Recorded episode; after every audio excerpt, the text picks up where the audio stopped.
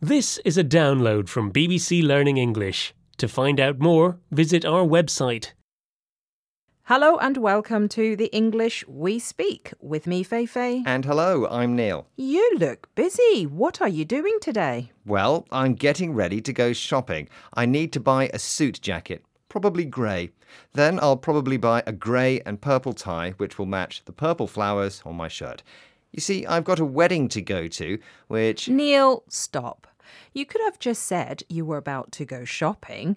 I don't need all the ins and outs of your trip. The ins and outs? You mean you want directions for which shops I'm going in? Definitely not, Neil.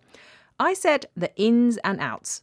We use the expression the ins and outs as a way to mean all the details. We can use this expression in everyday situations or in the office. So you don't want to know the ins and outs about my shopping trip then? Not at all. I've seen the clothes you wear, so I have no desire to know the ins and outs of where you go shopping. Well, maybe we can talk less about shopping and more about the details of this expression after these examples. I sat in the office while my new boss explained the ins and outs of the job. Tell me the ins and outs of the backstory behind the film. Keep your email short. We don't need to know all the ins and outs. This is the English we speak from BBC Learning English.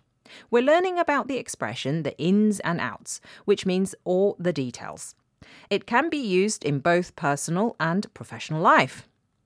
Wow, Neil, is that new suit you're wearing something you just bought? Yes, it is. Well, uh, where did you buy it? How much was it? It looks amazing. Sorry, Feifei, I'm not saying anything. You didn't want to know the ins and outs when I tried to tell you earlier. Yes, that's when I thought you only buy terrible clothes. Now I want to know. I'm afraid you had your chance.